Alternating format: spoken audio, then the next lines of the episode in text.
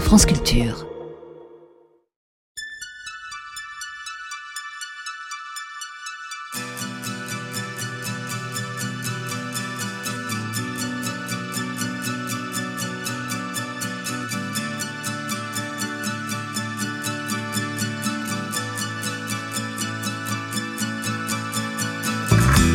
Un député paysan, ce n'est pas si fréquent. Notre invité vient de la Creuse, au centre de la France. Il a été élu député de la circonscription unique du département en 2017, Bagnères, Emmanuel Macron. Avant, il était éleveur d'une centaine de vaches limousines et président d'une coopérative agricole de 900 exploitants. Il est né à Guéret en 1977, père agriculteur, mère, prof d'allemand. C'est au Salon de l'Agriculture en 2017 qu'il noue le contact avec le candidat qui deviendra président, ton banquier, comme le surnomme son père. 40 ans de carte au Parti Socialiste. Il produit des notes, participe de près à la loi Egalim censée équilibrer les revenus des productions agricoles avec la grande distribution. Six ans plus tard, il reconnaît qu'elle n'a pas porté ses fruits. Que pense-t-il de la crise en cours dans le monde agricole? Comment perce-t-on en politique quand on n'en a jamais fait? Aujourd'hui, lobbyiste et toujours élu Renaissance du village de Montaigu-le-Blanc, près de Guéret, il n'a pas sa langue dans sa poche, au point, parfois, de regretter d'avoir parlé trop vite. Ça tombe bien, on a du temps dans cette émission. Bonjour Jean-Baptiste Moreau. Bonjour Astrid. Merci d'être l'invité de Sens Politique. Je rappelle le principe de l'émission, un invité et trois archives pour retracer son parcours, son engagement et sa personnalité. Et merci à vous de nous écouter. Vous êtes sur France Culture. Nous sommes ensemble jusqu'à 13h30.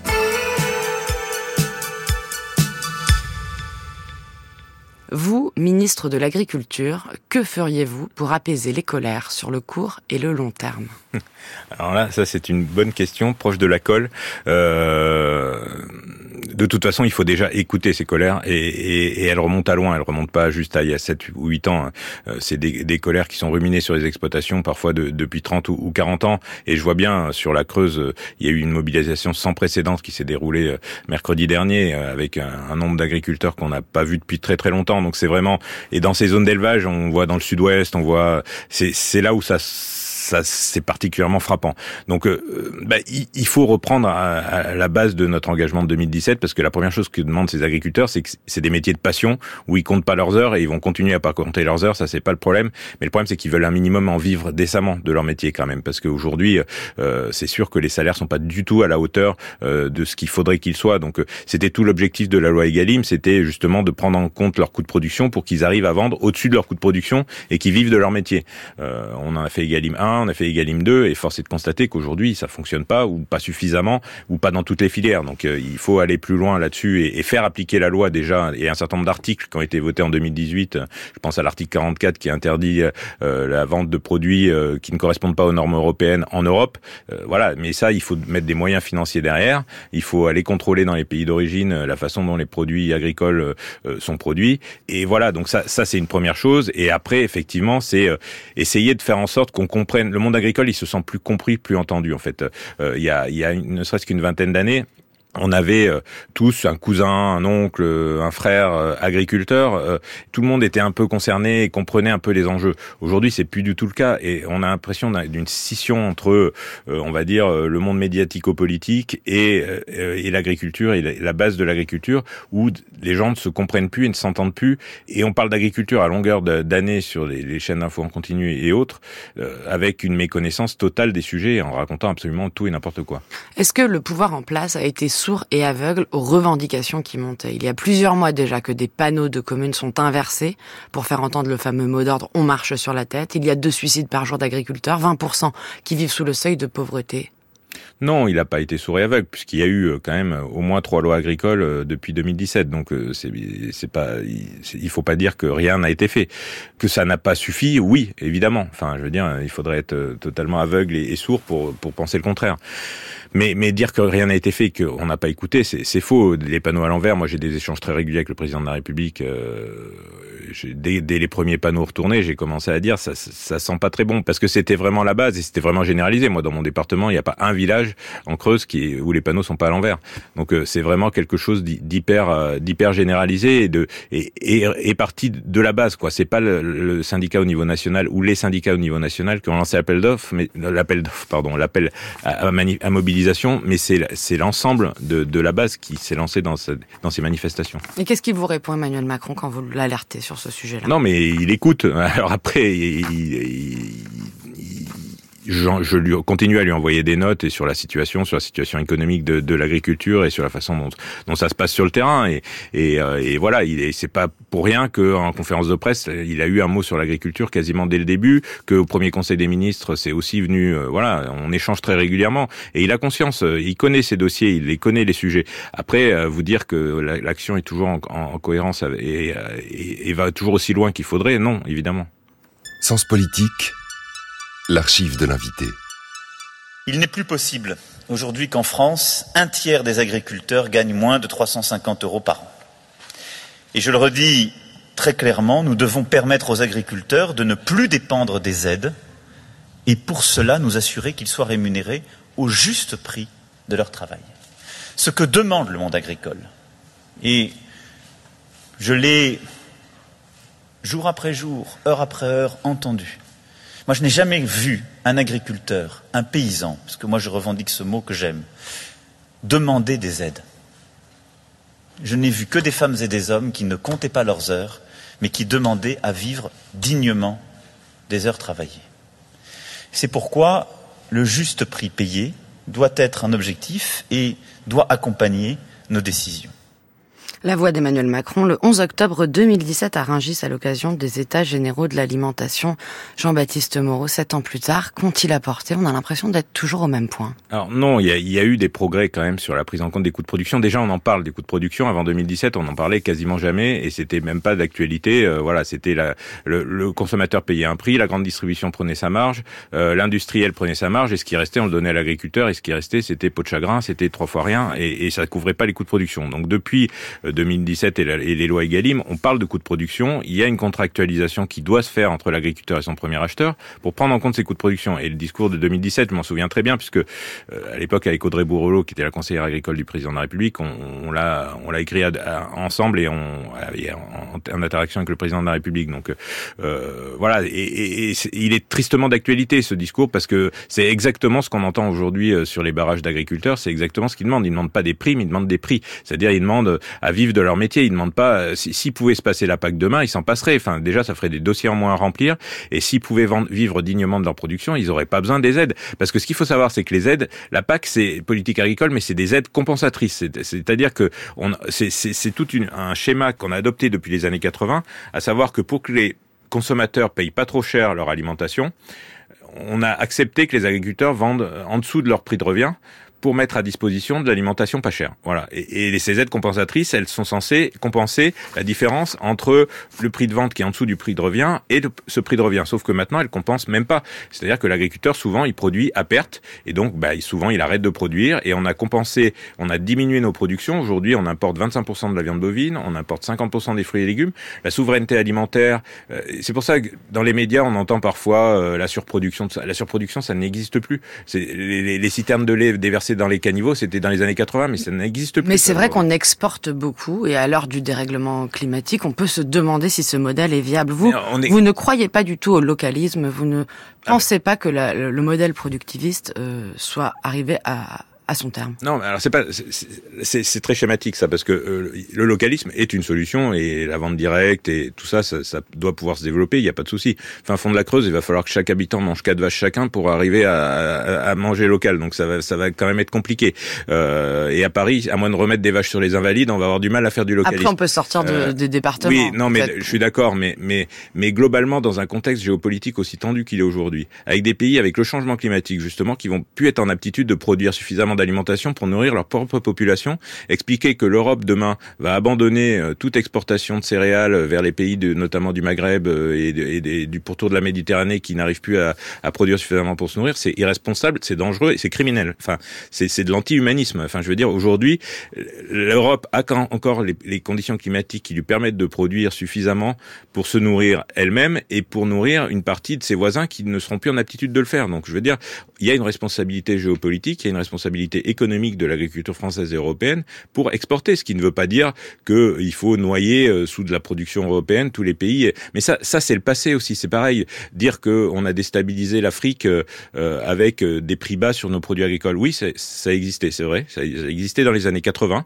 C'était notamment par les prix minimums, à cause des prix minimums euh, qu'aujourd'hui nous, dont aujourd'hui nous rabattent les oreilles l'extrême gauche. Ces prix minimums, ça s'appelait le prix d'intervention et ça constituait les plus grosses fortunes agro-industrielles, à savoir Bigard, Lactalis, sont constituées là-dessus. Ça n'a pas enrichi un seul agriculteur, mais, mais alors pas du tout. Et par contre, ça a clairement permis à, d'inonder de poulets bas prix euh, l'Afrique et détruit l'agriculture en Afrique. Mais ça, c'était les années 80. C'est plus aujourd'hui. Aujourd'hui, on n'est plus du tout dans cette situation. Que, que pensez-vous du Green Deal européen, le pacte vert qui propose un plan de la ferme à la fourchette, farm to fork en anglais, et un autre, par exemple, pour préserver la biodiversité? Alors, qu'il faille aller vers la transition agroécologique, oui, évidemment. Évidemment que les agriculteurs sont les premiers exposés au changement climatique et évidemment qu'aujourd'hui, euh, ça serait ridicule de dire qu'ils s'en foutent de l'environnement. C'est pas du tout le cas. Le seul problème du Green Deal et de Farm to Fork, c'est que ces orientations ont été décidées sans réelle étude d'impact. Or, toutes les études d'impact qui ont été faites en parallèle prouvent que ça va diminuer la production agricole de 25 à 30 globalement, et que donc on, ça, ça veut dire qu'on n'est déjà pas souverain sur un certain nombre de productions, donc on va amplifier cette non-souveraineté, donc on va apporter, parce que ou alors on va choisir qui mange et qui ne mange pas. Donc si on veut suffisamment d'alimentation pour l'ensemble de nos populations, si on accepte que notre production agricole diminue encore de 25 ou 30 ça veut dire qu'on va importer davantage d'autres pays d'Amérique du Sud ou d'Amérique du Nord qui ne respectent absolument pas les mêmes normes, qui utilisent des produits phytosanitaires qui sont interdits depuis 10 ou 20 ans en, France et en Europe. Donc voilà, c'est Pourtant vous vous êtes favorable au traité de libre-échange, en tout cas le CETA et c'est oui. on a une question de Rémi dans le Lot. Pourquoi ne pas vous être opposé au traité libre-échange comme le CETA par exemple, quand vous étiez député, alors qu'ils écrasent les prix et étranglent les revenus bah, des agriculteurs. Faux. Le CETA, il est bénéficiaire à la plupart des productions agricoles, quasiment toutes, et, et, et néfaste à aucune. Euh, je suis pas pour ou contre les. c'est Vous êtes contre en revanche celui avec le Mercosur. Ah, le Mercosur, je me suis même opposé au président de la République quand il avait. Euh, en 2019. En 2019. Vous prenez euh, position contre cet accord de libre-échange et vous vous dites je me suis pris une soufflante. Oui, oui, oui, je me suis pris une soufflante par le président, mais mais parce que je l'ai fait sur une matinale de grande écoute. Et mais j'assume et j'avais prévenu avant que j'allais euh, euh, m'opposer parce que la signature du Mercosur, c'est la fin de l'élevage français et européen. Vu les tonnages concernés, vu les volumes qui vont nous inonder avec de la viande à, prix hormoné, euh, avec des antibiotiques à, gogo et tout ça, évidemment qu'on peut pas signer un accord avec le Mercosur qui comprendrait l'agriculture et l'élevage. Par contre, avec le CETA, c'est complètement différent. On a exporté davantage de fromage, davantage de produits laitiers, ça a désengorgé un certain nombre de filières aujourd'hui en, Europe et ça a amélioré les prix de vente des agriculteurs.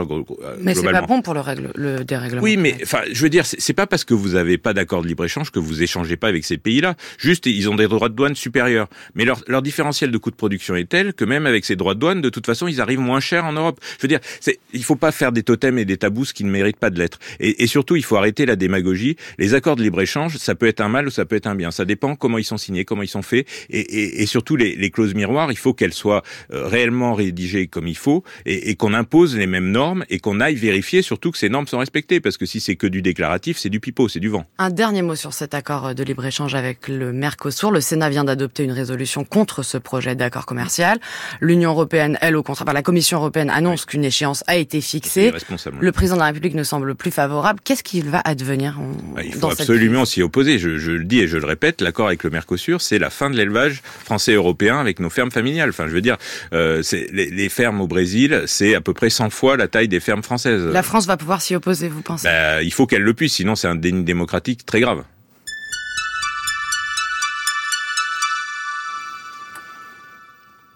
Alors il y a une loi qui concentre toutes les critiques et que vous connaissez bien, Jean-Baptiste Moreau, c'est la loi Egalim.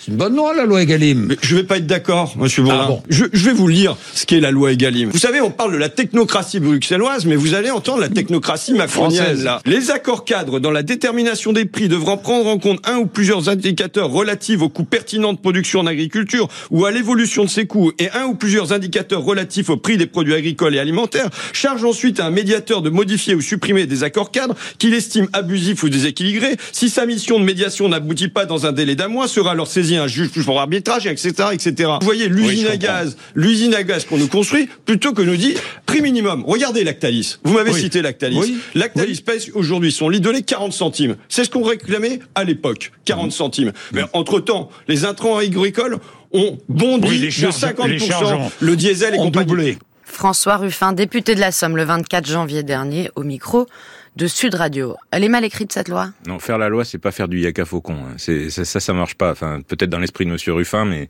c'est pas comme ça que ça fonctionne.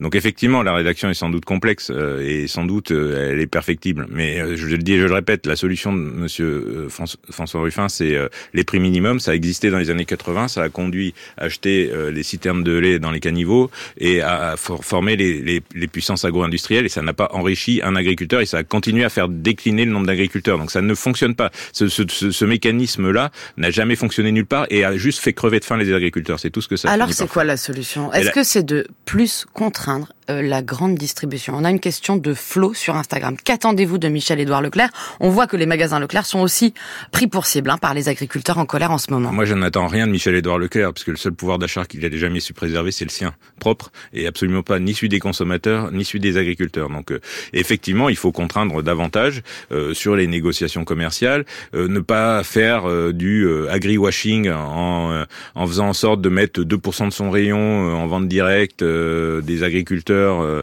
voilà, avec des prix décents, et à côté, sur 98% du, du rayon, euh, serrer le kiki euh, jusqu'à plus soif à, à tous les industriels et à tous les agriculteurs. Parce que contrairement à ce qui est dit parfois euh, alors je dis pas qu'il y a certains industriels qui s'en mettent pas plein les poches mais la plupart des PME euh, en agroalimentaire honnêtement euh, c'est pas elles qui aujourd'hui se font des marges euh, mirobolantes et c'est pas elles qui vivent super bien de leur production non plus. Donc il faut mieux équilibrer les marges il faut davantage de transparence des marges ça c'est évident. Mais c'est pas un peu Yaka Faucon ça ah ben non, non, non, non. On l'a écrit dans la loi Egalim. Il y a un certain nombre de choses dans la loi Egalim. La contractualisation entre l'agriculteur et son premier acheteur. Il y a certains secteurs d'a- d'activité, certaines filières où il y a- c'est, on est à 2%. On devrait être à 100% aujourd'hui. Donc elle n'est pas après. appliquée cette loi Eh ben, elle n'est pas appliquée. Non, elle n'est pas appliquée parce que la sacralisation des, des, des matières premières agricoles, ça passe par la contractualisation de l'agriculteur parce que c'est lui, c'est lui seul qui peut déterminer quel est son coût de production et qui peut dire à quel prix il faut acheter par rapport à son coût de production.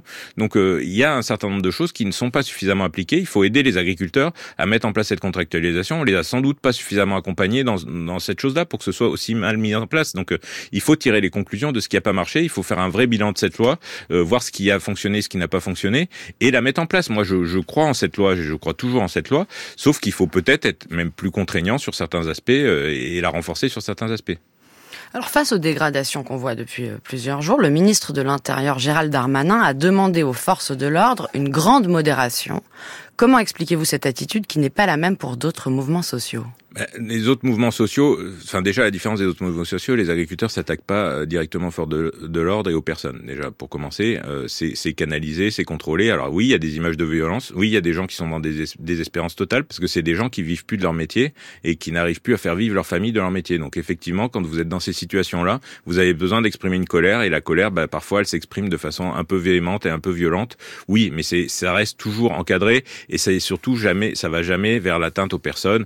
Alors oui, il y a des pneus brûlés, oui, euh, mais moi j'en ai été euh, aussi euh, l'objet quand j'ai été euh, député. J'ai été aussi dans les manifs euh, avant euh, d'être député et de l'autre côté de la barrière, mais ça reste quand même mesuré, contrôlé et encadré. Ça ne vire pas au tout et n'importe quoi. On s'attaque pas à la propriété privée déjà, à la différence d'un certain nombre d'ONG, et on, on reste dans des revendications vis-à-vis de l'État. Enfin, on bloque des routes, on s'attaque à des supermarchés, à des Oui. préfectures. Enfin, les, les biens sont quand même attaqués en ce moment. Bah, il y a, y a, pas de dégradation majeure. Je dis pas qu'il n'y a pas des excès et qu'il n'y a pas des, choses qu'il faut éviter de faire. En plus, parce que ça décrédibilise le mouvement.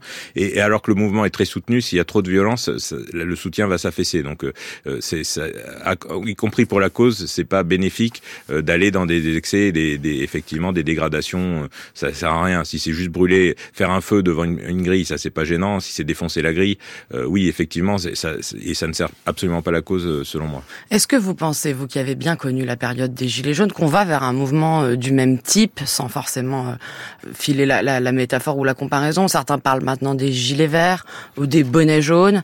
Est-ce que c'est ce même type de colère, selon vous, de populations qui se sentent oubliées du pouvoir central? Alors oui, euh, ils se sentent oubliés, mais la, la, façon de manifester est différente. Déjà, il faut qu'ils aillent s'occuper de leurs fermes et de leurs animaux de toute façon, donc euh, ils vont pas pouvoir rester des mois euh, autour sur les routes parce qu'un agriculteur, il est pas là pour, enfin, sa vocation, c'est pas manifester, c'est c'est s'occuper de ses animaux, s'occuper de sa ferme et, et, et produire de l'alimentation pour pour toutes les citoyens et tous les citoyens. Donc moi, je crois pas du tout en cette version gilet jaune. Je pense pas, voilà, je, je il, il faut des réponses concrètes parce que s'il n'y a pas de réponse concrète, ça va dégénérer en colère et ça peut effectivement arriver à des excès euh, de violence assez importants. Euh, il faut des réponses concrètes et pragmatiques et pas juste des paroles.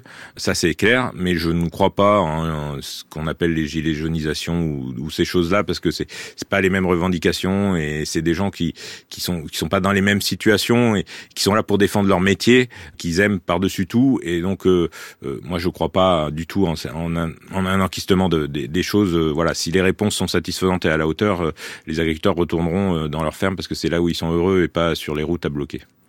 France Culture, Sens Politique, Astrid de Vilaine. Alors on va parler de votre expérience à l'Assemblée nationale et de l'actualité aussi au Palais Bourbon. Cette semaine, les groupes politiques n'ont pas réussi à se mettre d'accord pour observer une minute de silence après la mort d'une agricultrice en Ariège. Depuis, sa fille aussi est décédée. Qu'est-ce que ça dit de l'Assemblée nationale actuelle? Que vous avez quitté, euh, je rappelle, en 2022 après votre défaite. Oui, euh, et ça me donne encore moins de regret de ne plus y être. Honnêtement, quand je vois le triste spectacle proposé par l'Assemblée depuis deux ans maintenant, euh, franchement, je, euh, tout le monde après les élections euh, disait l'Assemblée va être renforcée, au moins les représentatifs du peuple français. En fait, l'Assemblée, elle a jamais été aussi faible en vérité, parce qu'elle est hyper divisée. C'est c'est un terrain de clivage et de, de caricature, et, et c'est pas du tout. je regarde les débats hein, de temps en temps parce que ça continue à m'intéresser, à me passionner la politique comme ça me passionnait avant de m'y engager.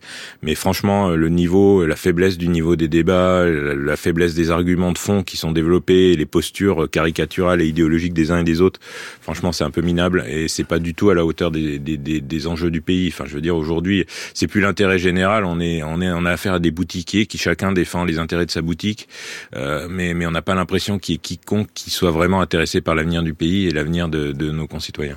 Est-ce que cette assemblée, elle n'est pas tout simplement représentative d'une société française qui se radicalise? Qui se radicalise et, peut-être aussi qui est dans l'égocentrisme, c'est-à-dire que chacun ne regarde que ses problèmes à soi et, est incapable de dépasser sa situation personnelle pour essayer de voir qu'est-ce qui va dans le sens de l'intérêt général. Parce que moi, ce que j'ai aimé à l'Assemblée nationale, c'est justement d'être capable de prendre de la hauteur et de défendre l'intérêt général et qui n'est jamais la somme des intérêts particuliers. Donc c'est c'est euh, c'est des fois prendre des décisions qu'il faut expliquer parce que ça va dans le sens de l'intérêt général, mais c'est pas euh, instinctif dès le début que c'est cette décision-là qu'il fallait prendre. Et ça, c'est intéressant d'arriver à, à, essayer d'expliquer pourquoi on prend ces décisions-là euh, et, et, pour quelles raisons et que sur du long terme, l'évolution des choses nous, nous donne raison. Mais, mais là, on a l'impression un peu c'est piloté au jour le jour. Il n'y a plus de vision à moyen et long terme. On a passé le discours du président tout à l'heure. Il y avait une vraie euh, vision à moyen et à long terme euh, sur l'agriculture, euh, notamment, mais sur d'autres choses. Et, et aujourd'hui, on voit plus de politique capable de faire. On a du court-termisme, des mesures euh, on va dire, euh, court-termiste avec des chèques, avec des, des, choses comme ça, mais, mais pas de vision à moyen et long terme. Et c'est un peu ce qui manque, je pense, aux Français pour se réintéresser à la politique, parce que si la France a été un pays politique, je pense qu'elle n'est plus un pays politique, et aujourd'hui, euh, elle a été dégoûtée par ces politiques de la politique. C'est Emmanuel Macron qui n'a plus de cap non, non, non, je pense pas que c'est Emmanuel Macron qui n'a plus de cap, mais effectivement, il a plus de majorité, ce qui complique beaucoup les choses pour mettre en place et, concrètement faire des transformations qui seraient nécessaires.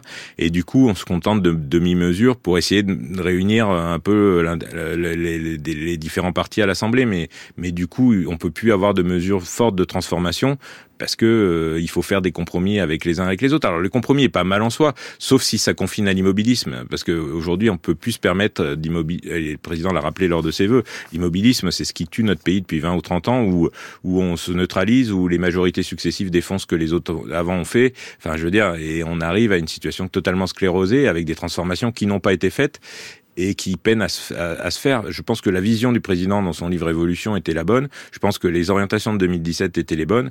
Qu'on ait tout réussi, non, on a réussi certaines choses quand même. les premières lois du, dernier quinquennat sur Egalim, sur euh, la loi Pacte, sur la simplification, sur tout ça, c'était des, choses qui allaient dans le bon sens. Maintenant, le problème, c'est qu'aujourd'hui, on est euh, un peu sclérosé et un peu bloqué par un certain nombre de, d'attitudes totalement partisanes et, et boutiquières.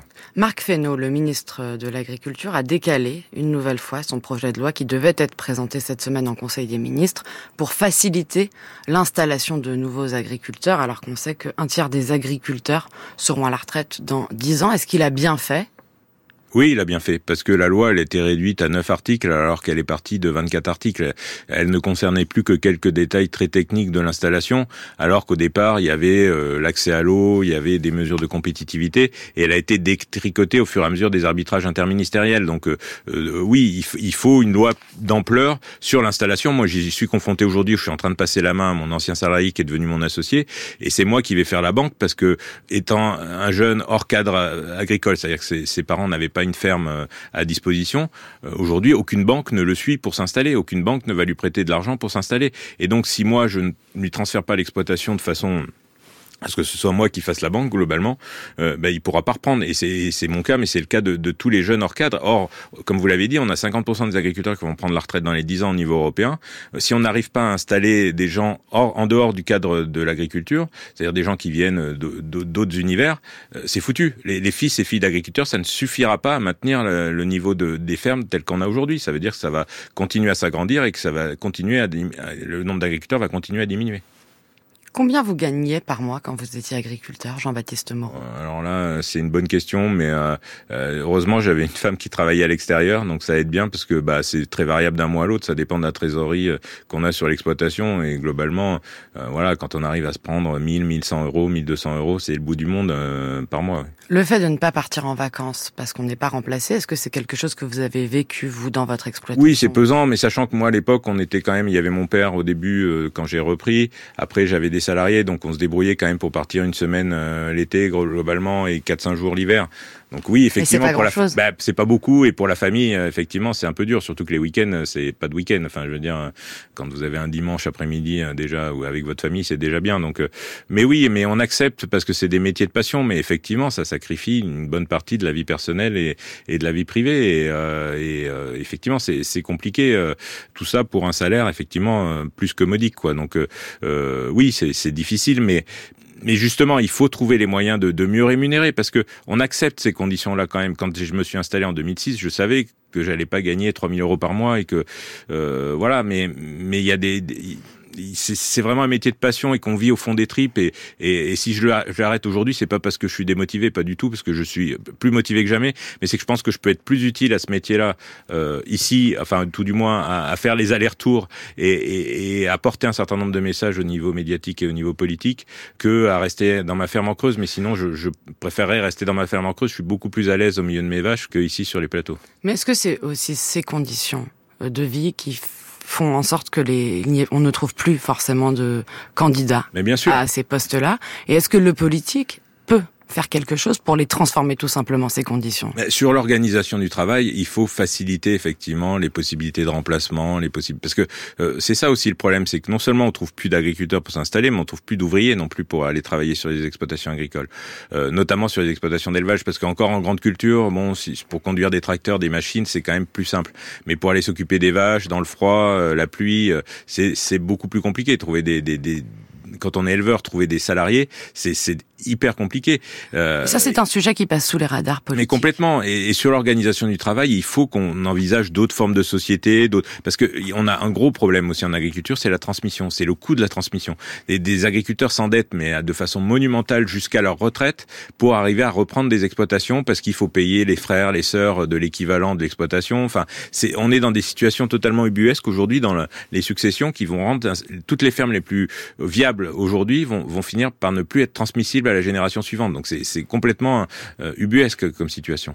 Avez-vous vu de près la déconnexion du monde politique avec le monde paysan quand vous étiez député? Oui, bien sûr, bien sûr. Que aujourd'hui, c'est ce que je disais tout à l'heure. On a de moins en moins de gens qui ont de la famille en agriculture ou des proches en agriculteur. Et évidemment que, euh, en plus, il y a de moins en moins d'agriculteurs.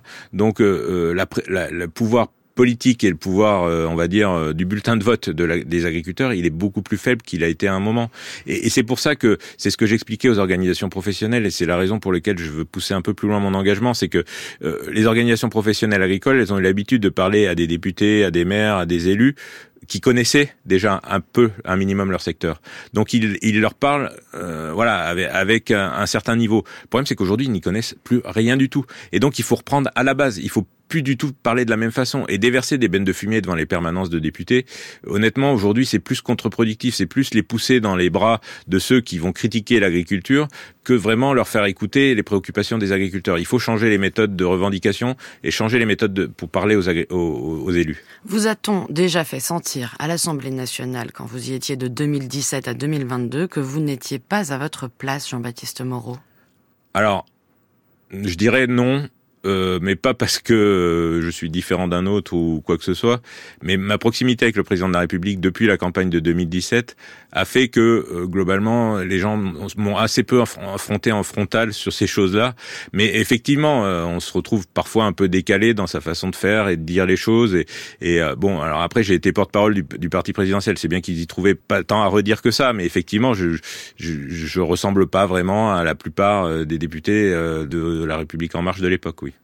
Monsieur le ministre, ce matin, les salariés de l'entreprise GMS de la souterraine, sous-traitant de Renault et de PSA, se sont rendus sur un site de production de PSA à Dompierre dans l'Allier. Ils s'inquiètent pour l'avenir du site et de leurs emplois.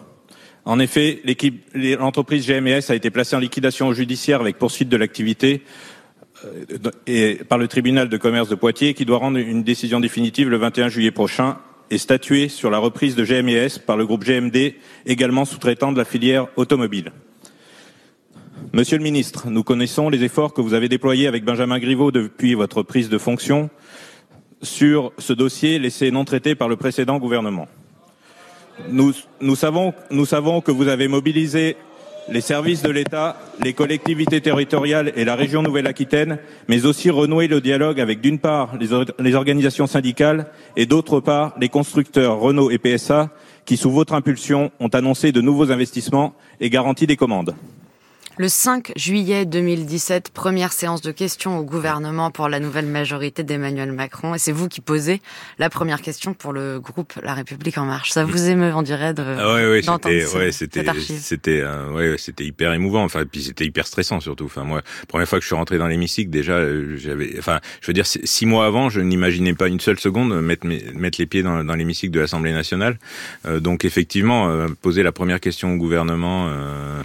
Euh, et en plus dans une situation hyper compliquée parce que GMS c'était pendant le, ils ont menacé de faire sauter leur, usine pendant la campagne présidentielle et la campagne législative c'était enfin des, des, salariés qui étaient vraiment euh, vraiment euh, dans un état enfin très compliqué. C'était vraiment une entreprise historique du département euh, qui était menacée de, fermer ses portes. Donc c'était, euh, voilà, j'avais été les rencontrer quelques jours avant. C'était vraiment une situation très compliquée.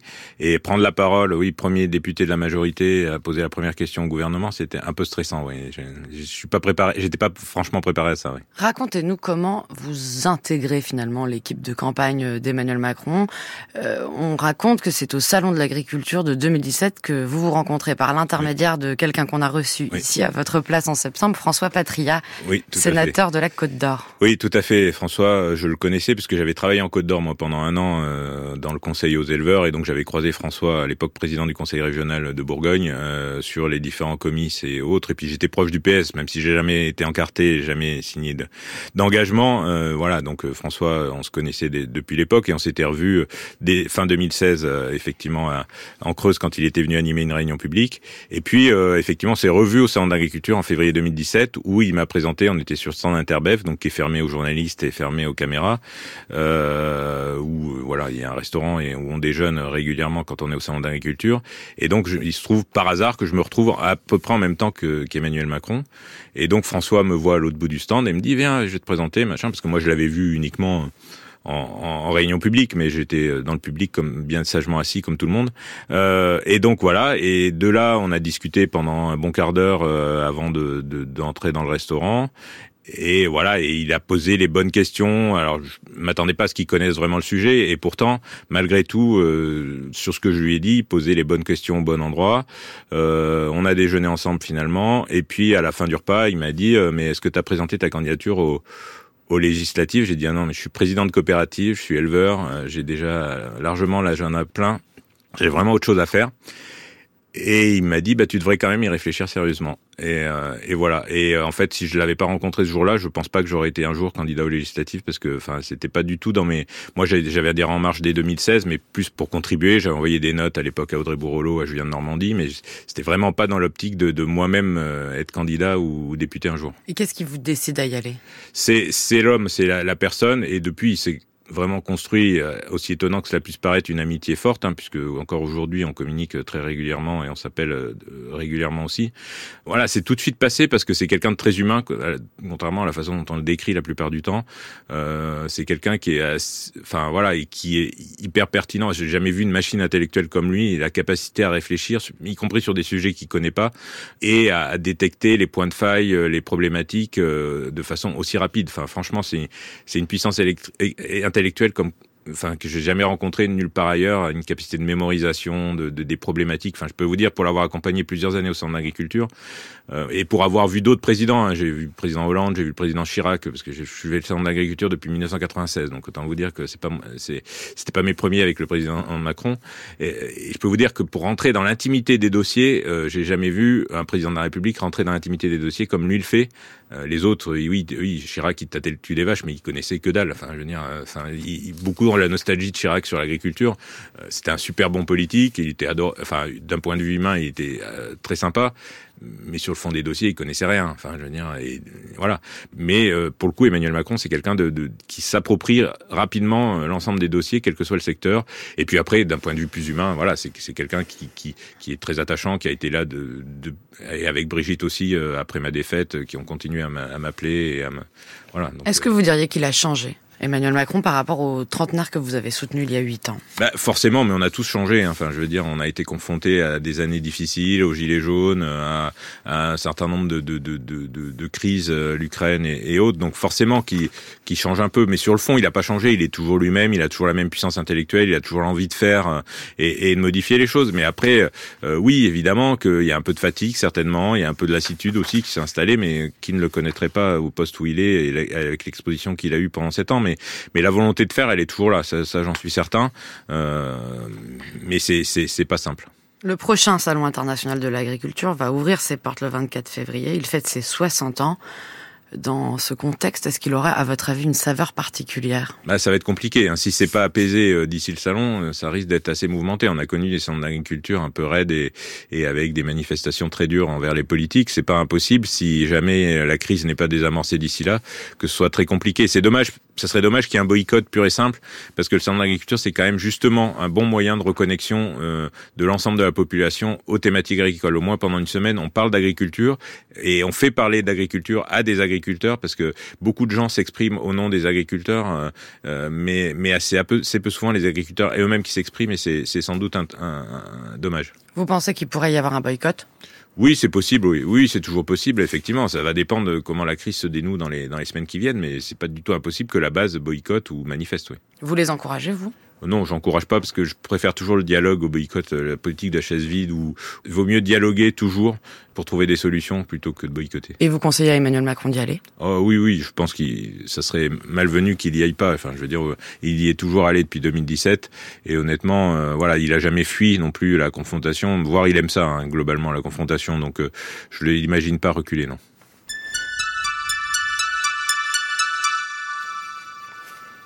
Alors Jean-Baptiste Moreau, vous êtes aussi, euh, quand vous êtes député, l'auteur d'un rapport parlementaire sur les usages et la réglementation du cannabis. Vous vouliez même faire de la Creuse une terre de production pour le cannabis récréatif. Là-dessus, vous n'avez pas non plus été suivi par Emmanuel Macron. Non, hélas, j'ai pas été suivi par Emmanuel Macron et Gérald Darmanin. Alors, on a avancé sur le CBD, on a avancé sur un certain nombre de choses, sur le cannabis thérapeutique, qui était la première priorité il y a un essai qui s'est mis en place, qui a été pérennisé. J'espère qu'il, enfin, que ça va même se généraliser beaucoup plus que ça et beaucoup plus vite sur le cannabis thérapeutique. Sur le problème, c'est qu'aujourd'hui, on n'en produit toujours pas en France parce qu'il y a un certain nombre de, décrets qui manquent et il y a un certain nombre de clarifications dont il y aurait besoin pour pouvoir en produire en France. Mais, mais déjà, on, on soigne un certain nombre de patients euh, qui étaient dans des situations d'impasse thérapeutique avec du cannabis thérapeutique. Donc, c'est déjà mieux que précédemment.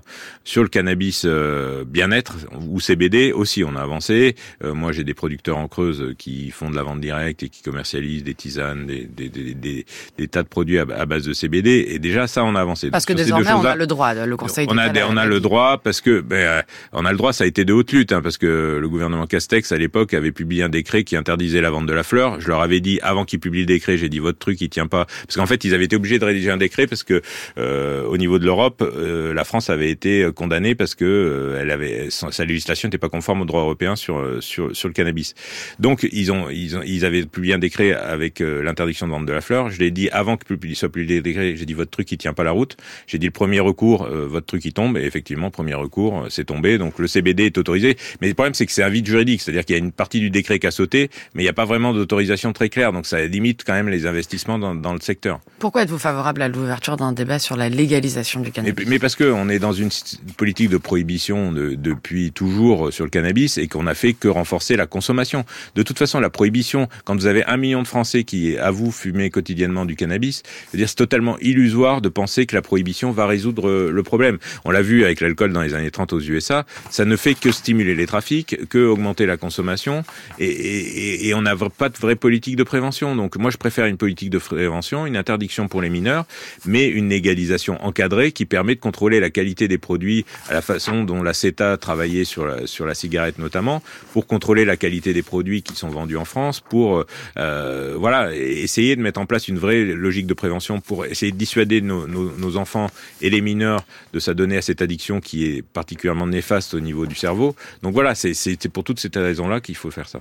En 2022, vous avez été battu aux élections législatives oui. dans la Creuse par la candidate de la NUPES. Comment expliquez-vous cette défaite?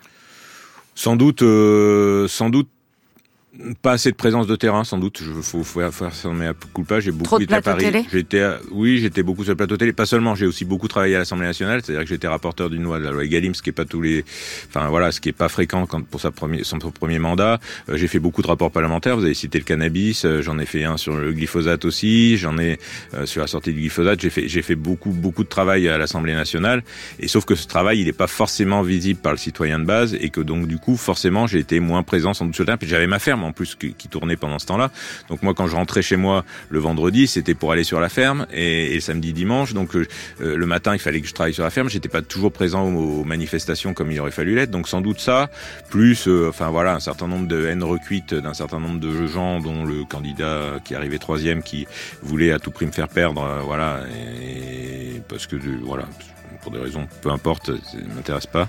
Euh, mais, mais, voilà, donc euh, euh, donc ça c'est effectivement on, était quasiment à égalité au premier tour et au deuxième tour il y a un report de voix qui est absolument pas classique euh, dans, dans, dans, ce qui se fait d'habitude, mais dont acte. Et puis j'étais le visage de Macron sur euh, le département, puisque un seul député, euh, et puis ma proximité avec le président qui est venu deux fois en Creuse quand j'étais député. Donc voilà, c'était tout sauf Macron, tout sauf Moreau, c'était le slogan du deuxième tour. Merci Jean-Baptiste Moreau d'avoir été l'invité de Sens Politique et merci à toute l'équipe, à la préparation Anne-Claire Bazin, à la réalisation Péré Legras, à la technique Florent Bujon, à la vidéo Vincent Ronet. Vous pouvez réécouter cette émission sur l'application Radio France et sur franceculture.fr. Merci de nous avoir suivis et à la semaine prochaine.